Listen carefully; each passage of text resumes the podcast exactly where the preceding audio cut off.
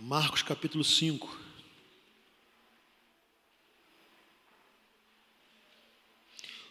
Esse é um texto, meus irmãos, eu já preguei algumas vezes, hoje eu quero pontuá-lo, nem lerei o texto todo, mas eu quero pontuá-lo. Atos, é, Marcos, desculpem, meus irmãos, minha cabeça está meio, meio cansada. Marcos capítulo 5.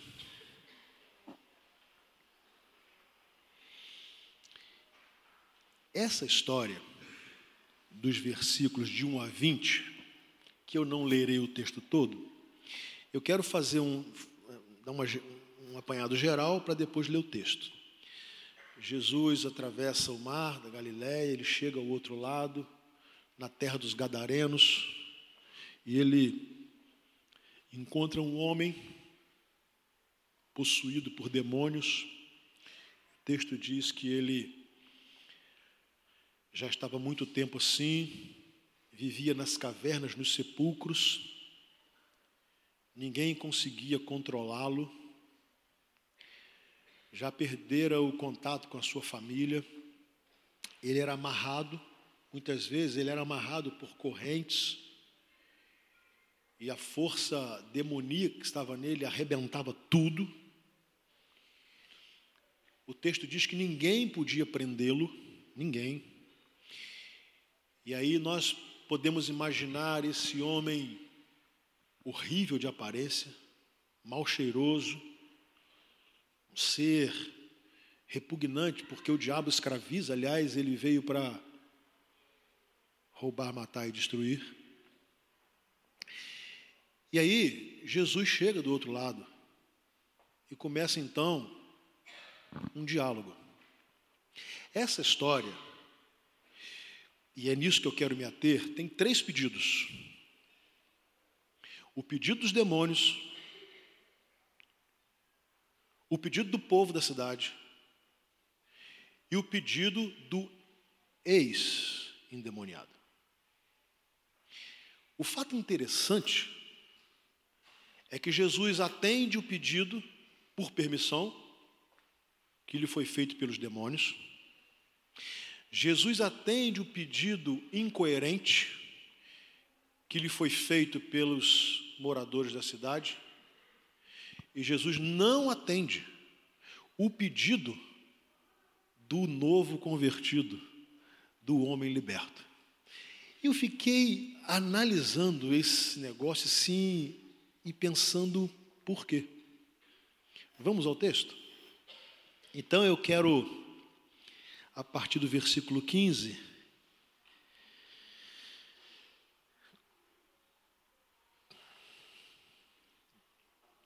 Desculpe, versículo 3 diz: Esse homem vivia nos sepulcros e ninguém conseguia prendê-lo, nem mesmo concorrentes. Depois, o texto vai dizer no versículo 6: Quando ele viu Jesus de longe, correu e prostrou-se diante dele e gritou em alta voz: Que queres comigo, Jesus, filho do Deus Altíssimo? Rogo-te que não me, não me atormentes. Jesus lhe tinha dito: Saia deste homem espírito imundo.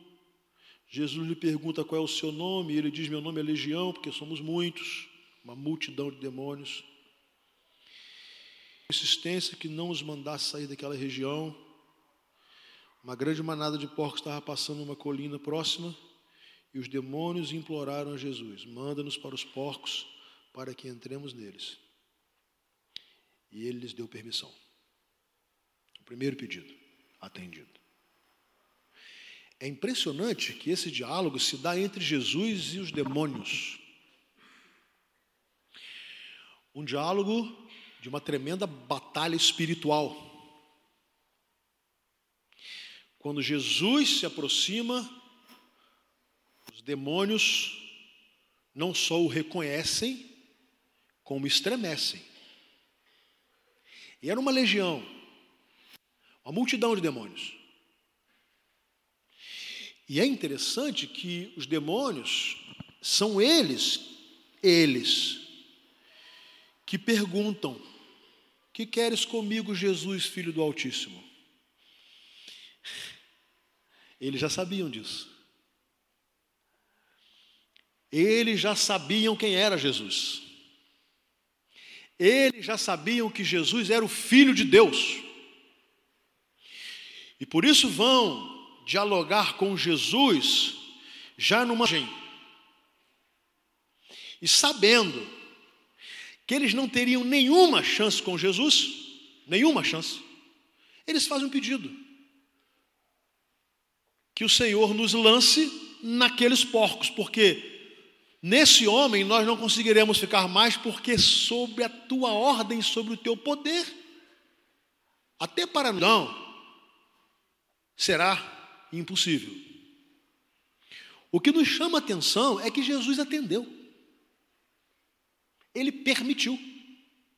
E os demônios saíram imediatamente e se lançaram naquela manada de porcos, e aconteceu aos porcos o que ia acontecer àquele homem. Ele ia acabar morrendo porque o diabo veio roubar, matar e destruir, ele ia morrer. Jesus então permite, atende em permissão e não em submissão, em permissão. E os demônios possuem os porcos e os porcos saem desesperados e se lançam precipício e morrem lá na terra de Gadara, onde havia muitos gentios e por isso eles criavam porcos, porque os judeus não criavam porcos. Então, os demônios possuem os porcos e os porcos se lançam ao precipício, mas o detalhe é é que Jesus atendeu a um pedido, o pedido dos demônios. O segundo pedido, versículo 15. Quando se aproximaram de Jesus, viram ali o homem que fora possesso da legião dos demônios assentados e ficaram com medo. Os que tinham visto contaram ao povo o que acontecera ao endemoniado. E também sobre os porcos. Então o povo começou a suplicar a Jesus que saísse do território deles. Quando Jesus estava entrando no barco, ou seja, Jesus também atendeu ao pedido dos incrédulos. É uma coisa meio incoerente, né? Porque todo mundo tinha medo daquele homem. E agora ele estava sentado em perfeito juízo, arrumadinho, limpo, e ao invés das pessoas chegarem e ficarem felizes e reconhecendo que Jesus operou, operar aquele milagre, pedir para que Jesus ficasse, pelo contrário, o texto diz que ele saia daqui, saia da nossa terra, saia da nossa terra, saia da nossa terra. Até possivelmente instigado pelos proprietários dos porcos, porque eles perderam dinheiro. Porque tem gente que ama mais o dinheiro e o material do que a presença de Jesus. Há pessoas que preferem ter o que é material do que ter Jesus. Há pessoas que, se você der a opção Jesus, ou dinheiro, ou riqueza, ou conforto, vai ser o material. E às vezes crentes. Mas o que me chama atenção, hum, apesar dessa incoerência, né? Jesus cura, Jesus liberta, salvam a vida, transformam a vida, uma vida muito melhor e, e, é, e causa repulsa o que ele fez e a sua presença. Então, Jesus é convidado a se retirar, o autor da vida, o autor da bênção, ele é convidado a se retirar, vai embora, sai daqui. O pedido dos demônios foi o seguinte: nos mande para os porcos, porque contigo nós não podemos. O pedido dos habitantes da cidade é o seguinte: vai embora daqui, porque só vai estragar o nosso negócio. E aí, Jesus entra no barco para ir embora. Aí vem o terceiro pedido. Quando Jesus estava entrando no barco, versículo 18, o homem que estiver endemoniado suplicava-lhe que o deixasse ir com ele. Jesus não o permitiu. Dá para balançar a cabeça, né? Atende o pedido dos demônios, atende o pedido dos incrédulos e não atende o pedido do crente, do novo convertido. E eu confesso que eu fiquei assim, agora tenho que estudar isso aqui, porque é um negócio meio esquisito, né? Que nós sempre aprendemos o seguinte: Deus ouve as nossas orações, Deus responde às nossas orações, Deus responde. Jesus falou que nós poderíamos pedir, que o Pai nos responderia. Nós somos autorizados a pedir, e olha que esse pedido era um pedido bom. É, eu quero ir contigo, eu quero estar contigo. Eu reconheço que foi é, o Senhor que me curou, que me libertou, que me. Eu reconheço isso, eu quero ir contigo. E como poderia passar pela cabeça de alguém Jesus dizer não? Você não vem comigo.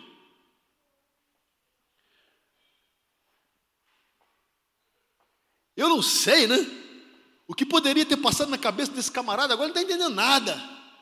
Jesus cura, Jesus liberta, transforma a vida dele. Ele agora é um homem são, em perfeita consciência, limpo, e ele entende que seu, a sua transformação foi fora dada por Jesus, o poder estava em Jesus, e ele quer estar na companhia de Jesus, viajando com Jesus. Ele nem perguntou para onde Jesus ia. Ele falou assim: Eu quero contigo. Mas vou dizer mais: ele não pediu, não.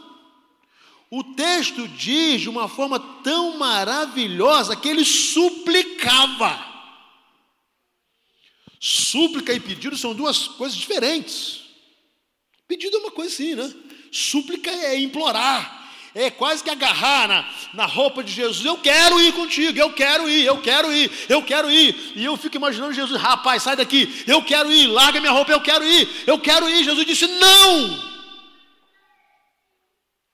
Mas por que Jesus respondeu afirmativamente ao pedido dos demônios, ao pedido daqueles que queriam vê-lo longe, e não respondeu ou não aceitou o pedido daquele que queria estar com ele?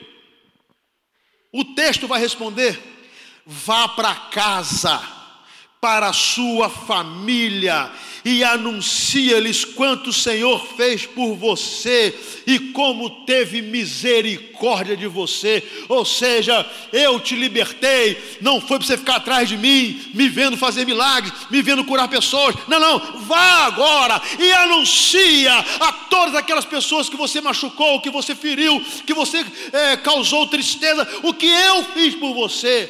Em outras palavras, Jesus não respondeu positivamente aquele convertido, porque queria dizer a ele que todo convertido tem uma missão e não pode ser um, um, observador, um espectador, um membro de banco de igreja que espera dar domingo para assistir o culto, ser abençoado, desfrutar da presença de Jesus e ir embora para casa. Jesus diz: Não, você não vem comigo. Você não vem, eu tenho um trabalho para você, eu tenho uma missão para você, eu tenho uma obra para você fazer. Agora eu entendo então, por que Jesus disse não? Porque Jesus queria ensinar-lhe e ensinar-nos que a partir do momento em que nós fomos tocados pelo poder do Evangelho, que o sangue de Jesus nos purificou de todo pecado, que nos libertou, agora nós temos uma missão, uma obrigação. Ir ou voltar, que era o caso dele, e anunciar o que Jesus fez em nós, o que Jesus fez por nós, isso traduz-se na manhã de hoje, sair do templo, e para nossa casa, e para o nosso trabalho, e para a nossa escola, e para a nossa universidade, e para a nossa família, e anunciar, e falar de Jesus, e proclamar Jesus, e fazer missões, e evangelizar, e testemunhar. É isso que Jesus quer. Jesus não quer um bando de robôs atrás dele, dizer que bom, curou mais um, curou mais outro, tem poder aqui. Não, ele não quer isso. Jesus não nos salvou para sermos espectadores de braços cruzados esperando que tudo dê certo por causa do poder dele. Ele nos chamou e nos comissionou. Ele nos chamou e nos deu uma missão séria e árdua. Ele nos chamou, nos capacitou com o seu espírito e nos mandou ir. Agora preste atenção. Jesus não nos mandou ir tirar membros de igreja dos outros. Jesus não nos mandou ir fazer proselitismo. Jesus não nos mandou ir evangelho ou tentar é, é, é, ensinar crente. Jesus mandou sair e ir buscar gente que está perdida em seus delitos e pecados e não ficar tentando tirar membro de igreja dos outros. Jesus disse: vão aonde estão os perdidos, nos campos, nos valados, e anuncie-lhes tudo o que o Senhor te fez. E aí Jesus ensina na, na, na, experiência com esse convertido que Jesus não gosta de espetáculo. Deixa eu falar uma coisa. Olha como Jesus, se fosse marqueteiro, ele pegava aquele camarada, botava do lado e fazia igual tem muita gente tem testemunha aqui hoje. Aí. Ah, show! Era fácil um troféu para Jesus. O camarada era conhecido na região toda. Todo mundo tinha medo dele. O bicho era endemoniado. Ele tinha pelo menos seis mil demônios nele, uma legião. Ele era um monstro. Ninguém chegava perto. E até os homens que tinham força tentavam prendê-lo e não conseguiam. Agora está lá. Bonito, e eu vou contextualizar. Banho tomado, cabelo penteado, barba feita, arrumadinho e tal elegante. Tipo Marcos Lázaro, assim, ali, todo, todo engomadinho, né? Até com a cueca de vinco, né? Deve ser, não sei, né? Todo engomadinho assim e tal. Jesus podia pegar o cara, levar com ele, meus irmãos, e mostrar o que ele tinha feito, e ele atrairia muita gente. Não, você é que vai. É você que vai. Eu vou para onde? Volta para sua casa. Você acabou com sua família. Você destruiu seus pais. Se ele era casado, você destruiu sua esposa, seu casamento. Se ele tinha filhos, você arrebentou com a vida dos seus filhos.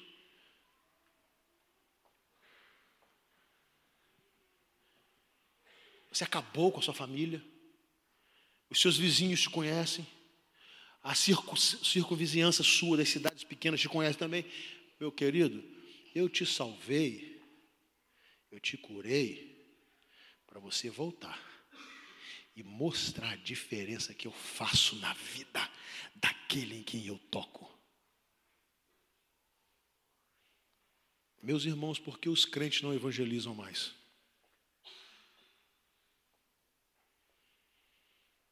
Porque os crentes perderam a prática de. Olha, Jesus mudou a minha vida. Eu vou só te contar. Eu não sei pregar e não preciso saber. Eu não fiz teologia e não preciso fazer. Eu só quero te contar uma coisa: quem eu era, quem eu sou e quem me fez dessa maneira. Amém? Mas por quê? Que, que os crentes não evangelizam mais seus colegas de trabalho? Por que, que os crentes não falam de Jesus mais na universidade? Nós perdemos as, as universidades para os ateus por causa disso, que as universidades eram nossas. Quase todas as, as maiores e melhores universidades do mundo foram criadas por cristãos, por gente de Deus. Então não é que nós temos que tomar a universidade dos ateus, não, eles que tomaram. E tomaram porque nós nos omitimos. E tomaram porque nós nos acovardamos. E tomaram porque nós nos contentamos em encher os templos aos domingos e ficar com desejo de sermos paparicar, paparicados, o nosso ego afagado, gostei do culto, gostei disso, não gostei daquilo e tal. Né? Aí a gente fica assim, que coisa boa. Jesus não atendeu o pedido do crente. Olha, como é que você evangeliza alguém? Você pode abrir a sua Bíblia em Atos capítulo 8? E eu quero ler só o versículo 35.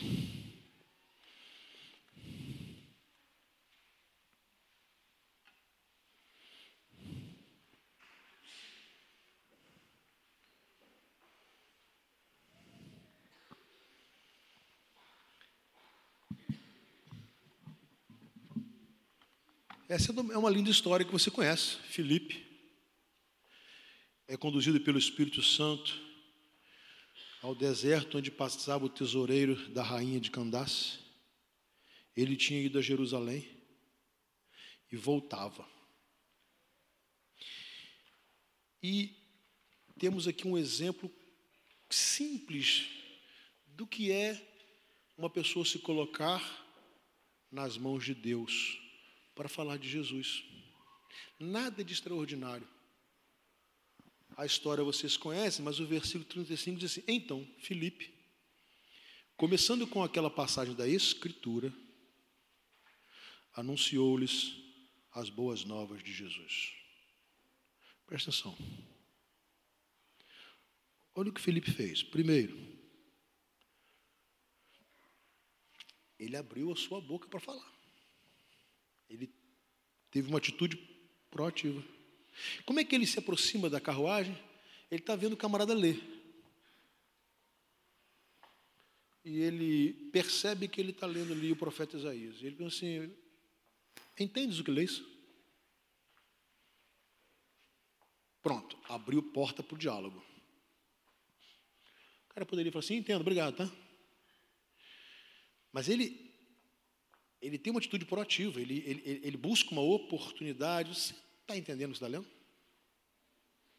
Resposta. Como é que eu posso entender se não há ninguém que me explique? Opa! Segunda coisa que Felipe fez. Ele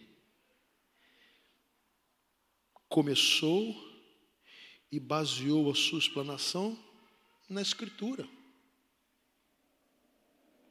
Ele não quis se encher de técnicas de filosofia, não quis ficar discutindo com um camarada, sabe? Isso é uma bobagem. Eu falei quarta-feira sobre isso, eu li um texto de um professor que ele disse assim: eu estava dando aula na faculdade e um aluno, observando o que eu falava, ele me perguntou se eu era teu. E eu, que não queria, eu queria ficar neutro, mas já que ele me perguntou, eu vou responder. E vou escrever. Eu creio no Deus de Spinoza. Aí começou a descrever o Deus de Spinoza. Porque o Deus de Spinoza é um Deus em que você não é pecador, é o Deus em que você não precisa se arrepender de nada.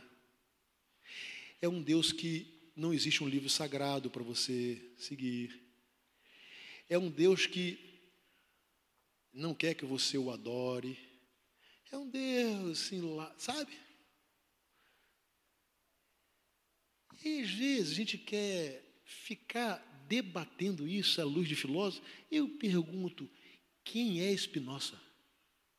para que a compreensão dele, de Deus, faça a minha cabeça. Quem é Nietzsche para que a compreensão dele, de Deus, faça a minha cabeça? Quem é Marx para que a compreensão dele faça a minha cabeça? E eu poderia ficar aqui citando mais tantos outros, e os crentes ficam se rebaixando intelectualmente de uma forma absolutamente ridícula. Porque não existe o Deus de Spinoza. Existe Spinoza, que foi criado por Deus. Não existe isso. Pouco me importa o que ele pensa de Deus. Pouco me importa o que Marx pensa sobre Deus e religião. Pouco me importa o que Freud pensa, pouco me importa, pouco me importa, porque eles são só, como eu e você, criaturas de Deus, pecadores. Aí o camarada se enche de empáfia, eu acredito em Deus, mas não é esse Deus de vocês, não, porque eu sou muito mais intelectual que vocês, e eu leio Spinoza. Então eu vou dizer assim: o meu asal dele, o meu Deus é o Deus da Bíblia, amém? O meu Deus é o Deus que criou o mundo e tudo que nele há. O meu Deus é o Deus que enviou o seu Filho Jesus Cristo por amor a mim e a você para nos perdoar os pecados e nos salvar da perdição e nos conceder a salvação eterna. O meu Deus é um Deus de graça e misericórdia, que apesar da minha incapacidade de, de ser justo, Ele me justificou em Cristo Jesus e não há ninguém no mundo que vai querer definir quem é Deus. Aí diz a linda canção: ninguém explica Deus. Deus é que explica todas as coisas. Agora é impressionante que o que, que Felipe faz? Ele vai falar a sua experiência e da Escritura. Meu irmão, abre a Bíblia, lê a Bíblia, memorize a Bíblia. Aí você fala assim, mas, mas a pessoa que eu vou evangelizar, ele não acredita na Bíblia. Problema dele, a Bíblia não perde o poder porque ele não acredita nela. A Bíblia não perde a sua autoridade porque ele não acredita nela. Como Deus não deixa de existir porque homens se tornam ateus. Você acha que Deus deixa de existir por, por causa disso? Você acha que Deus realmente morreu depois que Nietzsche disse Deus está morto? É óbvio que não.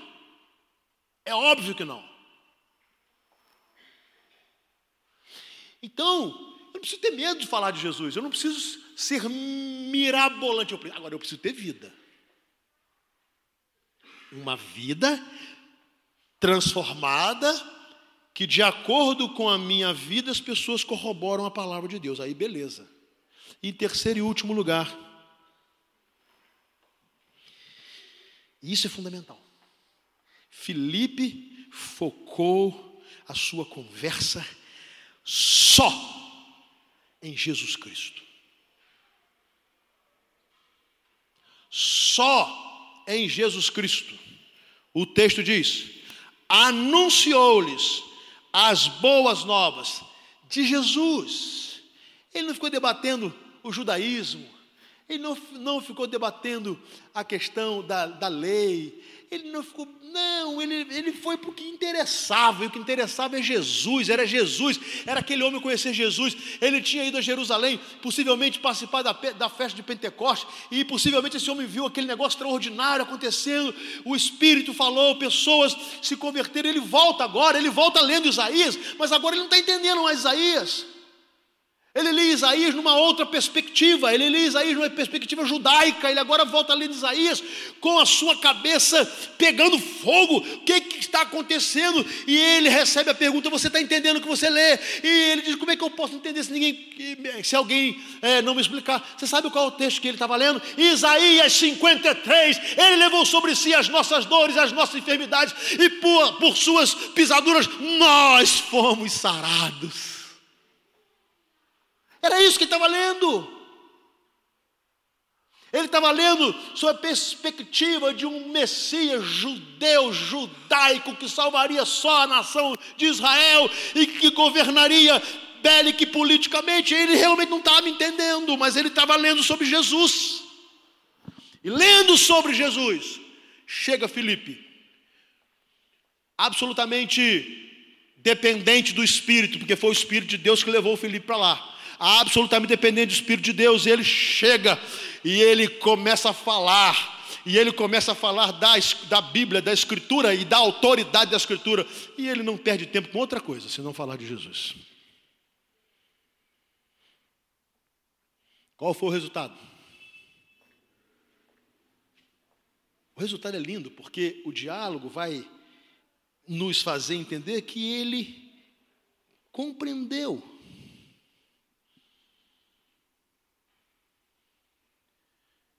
ele reconhece e crê que Jesus é o Filho de Deus. E reconhecendo que Jesus era o Filho de Deus, ele responde à pergunta de Filipe: Você crê de todo o teu coração? Olha aqui, olha a cristologia, olha a mensagem cristocêntrica. Pergunta de Filipe: Você crê de todo o teu coração? Qual a resposta dele? Creio que Jesus é o Filho de Deus. Na pergunta, não está explícito que Felipe está perguntando se ele crê que Jesus é o Filho de Deus, não é verdade? Não está. Mas é porque na evangelização Felipe lhe apresentou Jesus como Filho de Deus. Ele crê. Creu, aí ele vê água. Água eis aí a água, que impede que eu seja batizado? Não há nada, se você crê de todo o coração, eu creio. Bom, vou lá, batizou o camarada. Aí você fala assim, Felipe poderia ter ido com ele, né? Ou ele poderia ter ido com Felipe. Não, eles se separaram. Felipe vai continuar seu ministério de evangelismo, e o etíope vai para a Etiópia evangelizar os etíopes. Você entende por que Jesus não respondeu positivamente o pedido do ex-endemoniado?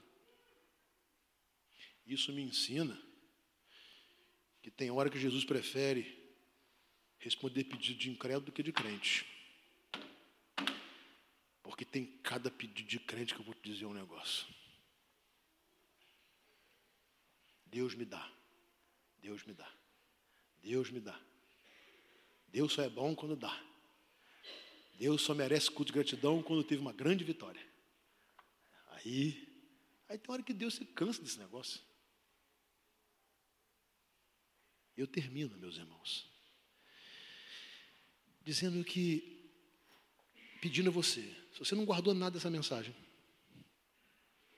guarde só uma coisa. Jesus não deixou o ex-endemoniado ir com ele, porque tinha uma missão para ele.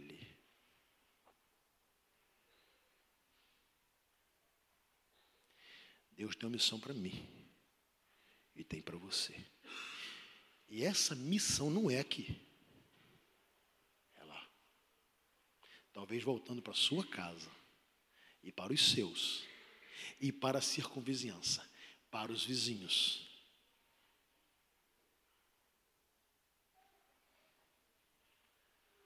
Decápolis, dez cidades.